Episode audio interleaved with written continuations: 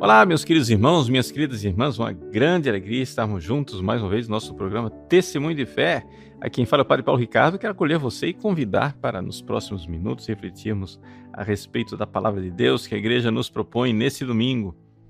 Nós vamos celebrar o 27 domingo do tempo comum e o evangelho é de São Marcos, capítulo 10, versículos de 2 a 16. Trata-se do evangelho em que Jesus fala do divórcio. Vamos um pouco entender o contexto deste evangelho. E para a gente entender o que aconteceu neste evangelho, capítulo 10 de São Marcos, a gente vai um pouco alargar o horizonte e ver o texto paralelo que está lá no evangelho de São Mateus, capítulo 19. Vamos contar a história olhando para esses dois evangelhos.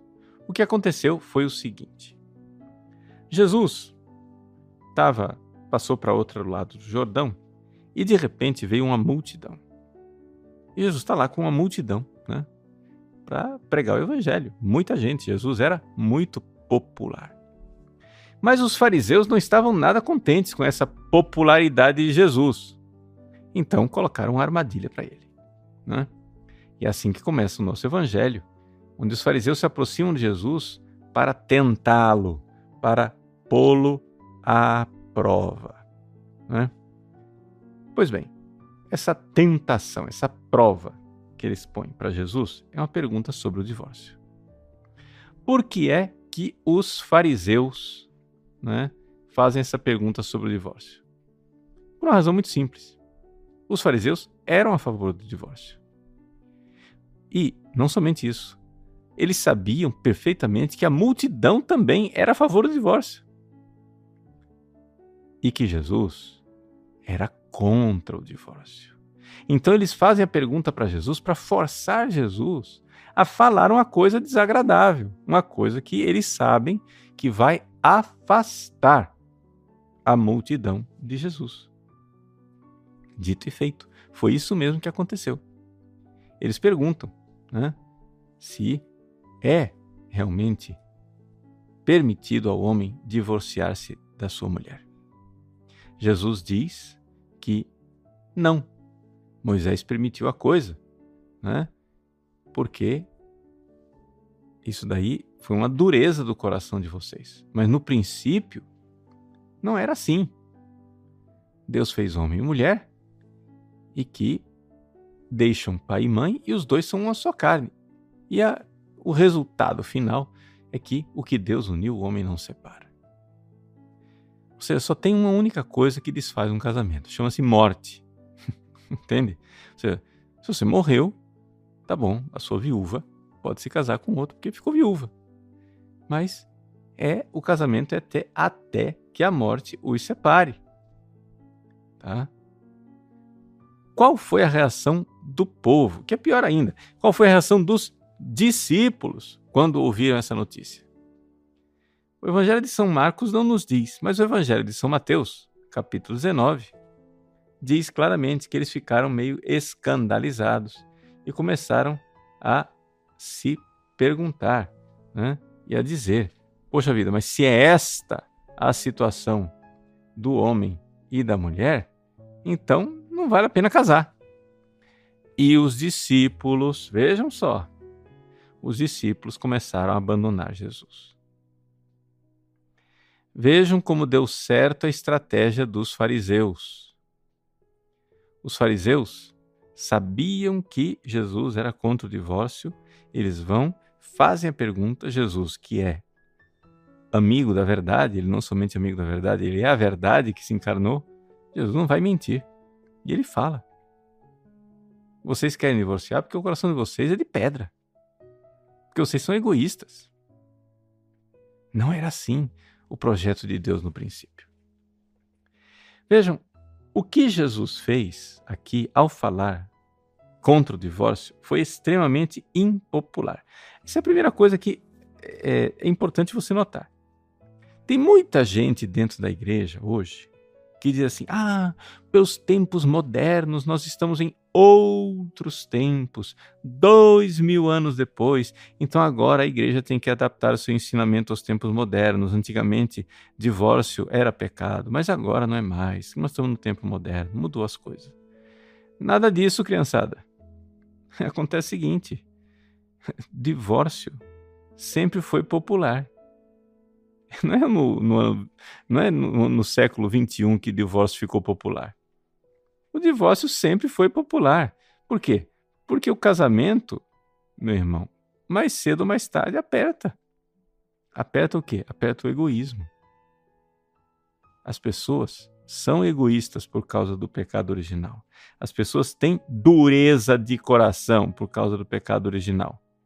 E o casamento, né, para fazer uma comparação assim, que eu sempre costumo repetir, o casamento é um banquinho estreito, onde os dois têm que sentar. Se um for muito espaçoso, o outro cai no chão. Esse é o problema do casamento. Você tem que ser menos espaçoso, você tem que ser menos egoísta para que o casamento consiga viver e sobreviver. Agora, vamos entender. A ideia de que não existe divórcio e de que o casamento é até, até que a morte o separe é uma ideia que sempre foi extremamente exigente, impopular. E se depender do egoísmo humano, né, a gente sempre vai querer roer a corda e vai querer adaptar a lei. Mas Jesus não cedeu. Jesus ensinou a verdade. E por que, é que ele ensinou a verdade? Porque desta verdade nasceu uma salvação, uma coisa maravilhosa. Deixa eu contar o resto da história. O que é que aconteceu depois que Jesus disse estas palavras tão exigentes? Jesus morreu na cruz, ressuscitou, subiu aos céus, mandou o Espírito Santo e de lá do céu, o Espírito Santo deu às pessoas casadas a graça de viverem o sacramento do matrimônio. O sacramento do matrimônio, ele é fundamentado no dom do Espírito Santo, na graça santificante que as pessoas recebem para serem fiéis um ao outro. Então o que aconteceu? Lentamente, devagar, não foi assim um, um sucesso de bilheteria, né? Lentamente, as pessoas que tinham coragem de amar Jesus até o fim, amar Jesus né, mais do que a própria vida, as pessoas foram abraçando a família. Foram vivendo a vida de família. E isto foi começou a atrair as pessoas, porque as pessoas começaram a notar. Por exemplo, existe um sociólogo chamado Rodney Stark que, analisando o crescimento do cristianismo nos primeiros séculos, ele diz o seguinte: que uma das coisas que mais atraía no cristianismo era o fato de que, na família cristã, as mulheres eram respeitadas. Então as mulheres começaram a achar maravilhoso ser cristão e tinham todo o interesse que os maridos se convertessem.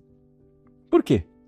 Porque na família romana, lá no Império Romano, onde viveu Jesus, na família romana, o pater familias, ou seja, o pai de família, ele era dono, proprietário da mulher e dos filhos. Ele tinha poder de vida e de morte. Ele podia bater na mulher, ele podia maltratá-la, ele podia divorciá-la, ele podia inclusive matar a própria esposa. E não era processado por isso, não ia preso por isso. Então, vejam, com este é, tipo de poder na mão dos homens, um poder injusto, as mulheres começaram a ver que os maridos cristãos não tinham nada disso. O marido cristão respeitava a mulher, era fiel a ela, não tinha amantes, né? portanto não tinha adultério. Quando a mulher ficava doente ou tinha alguma dificuldade, ele não divorciava, ele era fiel a ela até o fim, né? Então, tudo isso começou a ser uma coisa bastante atraente. Eles começaram a ver, nossa, que maravilha. E então, lentamente, atenção, gente, foi um processo lento, gradual, né? Foi um crescimento orgânico. Lentamente, as pessoas foram se convertendo. Né?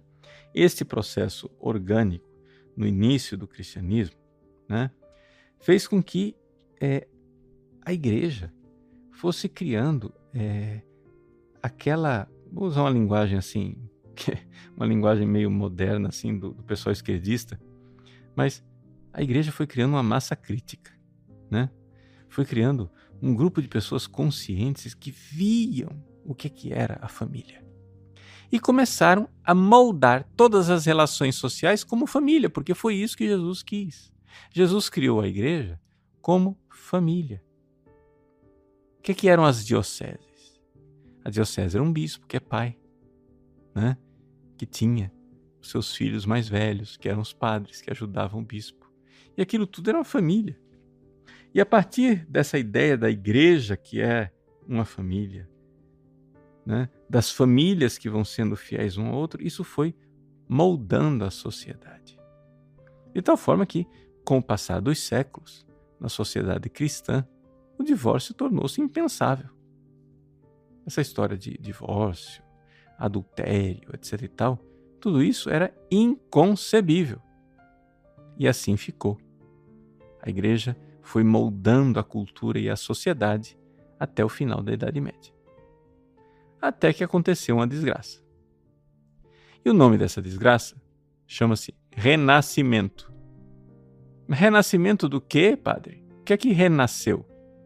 O que renasceu foi o paganismo.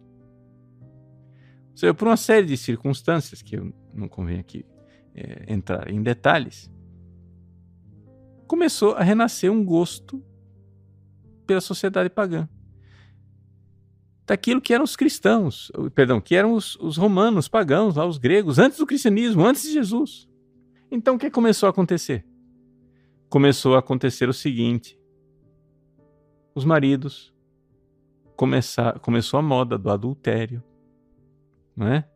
Como na sociedade pagã, estou falando aqui para você se localizar no tempo, nós estamos falando aqui do século XV, ou seja, isso tudo começou um século antes do Brasil ser descoberto, tá?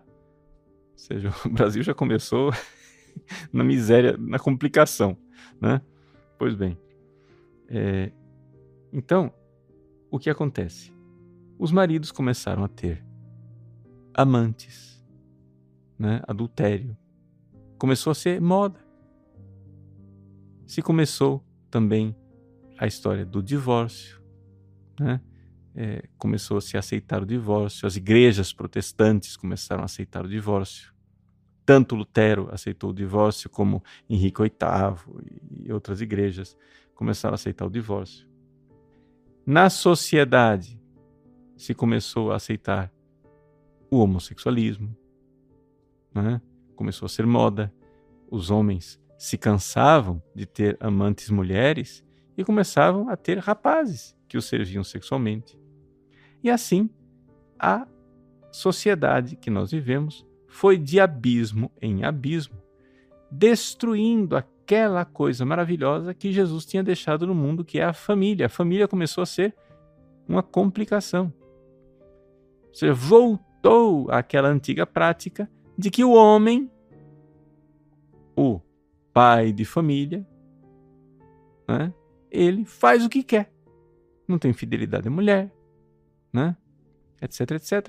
E vocês vejam só, para muitas pessoas, na cabeça de muitas pessoas, essa coisa de que o marido é, é que manda e oprime a mulher, bate na mulher, se divorcia, ou então não é fiel, etc. Todo mundo acha isso que isso daí é, é colocam na conta da Igreja Católica, que é a Igreja Católica que impôs essa cultura, né? machista, etc, etc. Mas exatamente o contrário.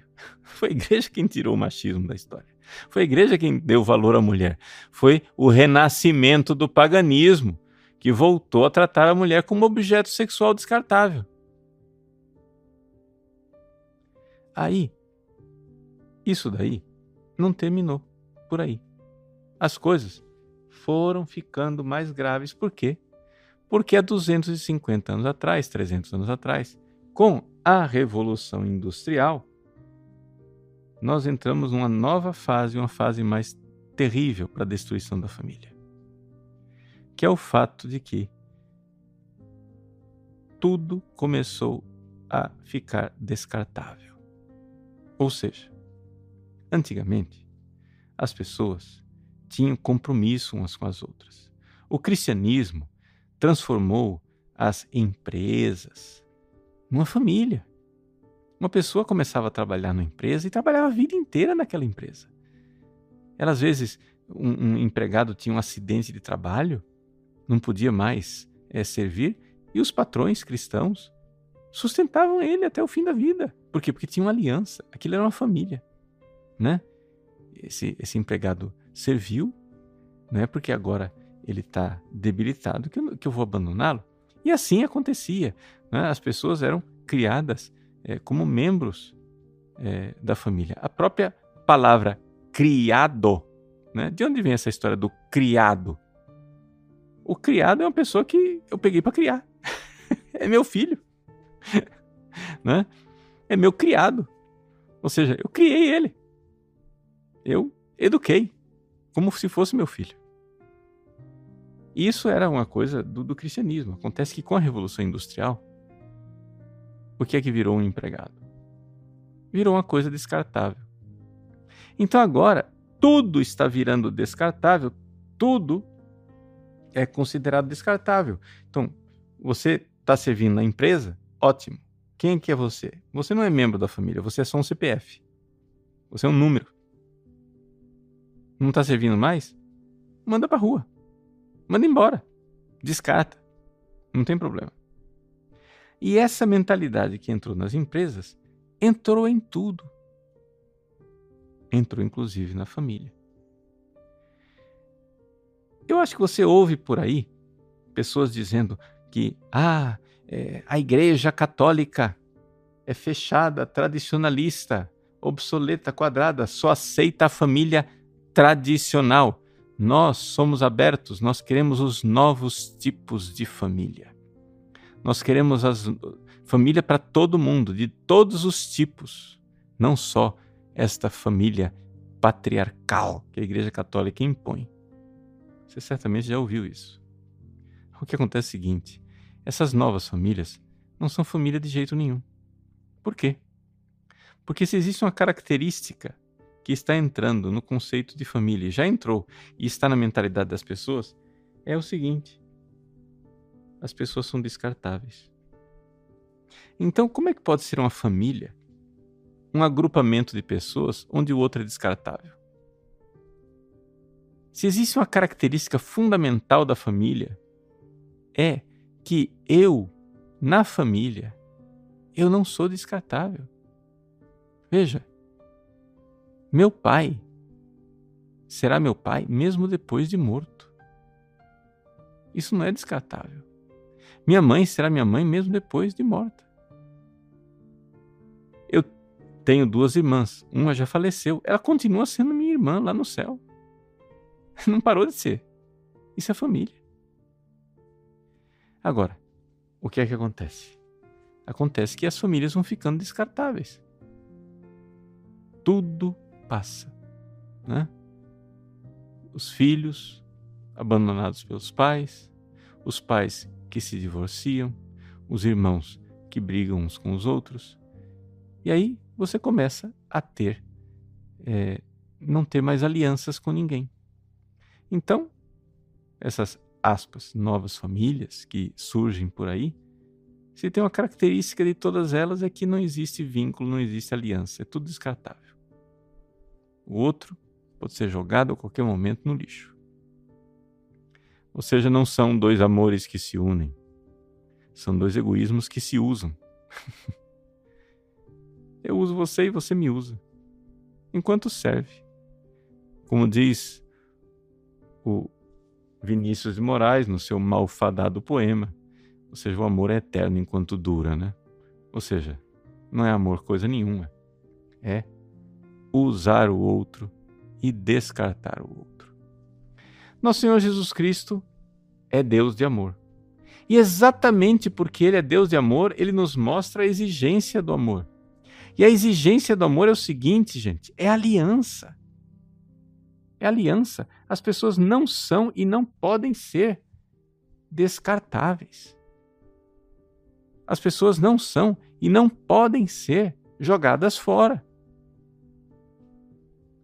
Então, quando Jesus se opõe ao divórcio, ele se opõe a usar as pessoas e jogá-las fora. É necessário dar valor, valor à esposa, ao esposo, valor à família e ter aliança de amor. Então, vamos lá. Vamos pedir a nosso Senhor que nos cure da dureza do nosso coração. Gente, família é coisa boa, mas deixa eu falar bem claro: família dói. Claro! família dói. Por quê? Porque porque o amor é compromisso. Eu quando dou palestras para os jovens, muitas vezes eu vejo lá o casal de namorados ali, né, de mãozinhas dadas, etc. E então eu faço uma pequena experiência. Eu digo assim: eu quero que todo mundo agora pense numa pessoa que você tem certeza, mas você não tem dúvida nenhuma que essa pessoa amou você. Quero que todo mundo tenha alguém na cabeça. Né?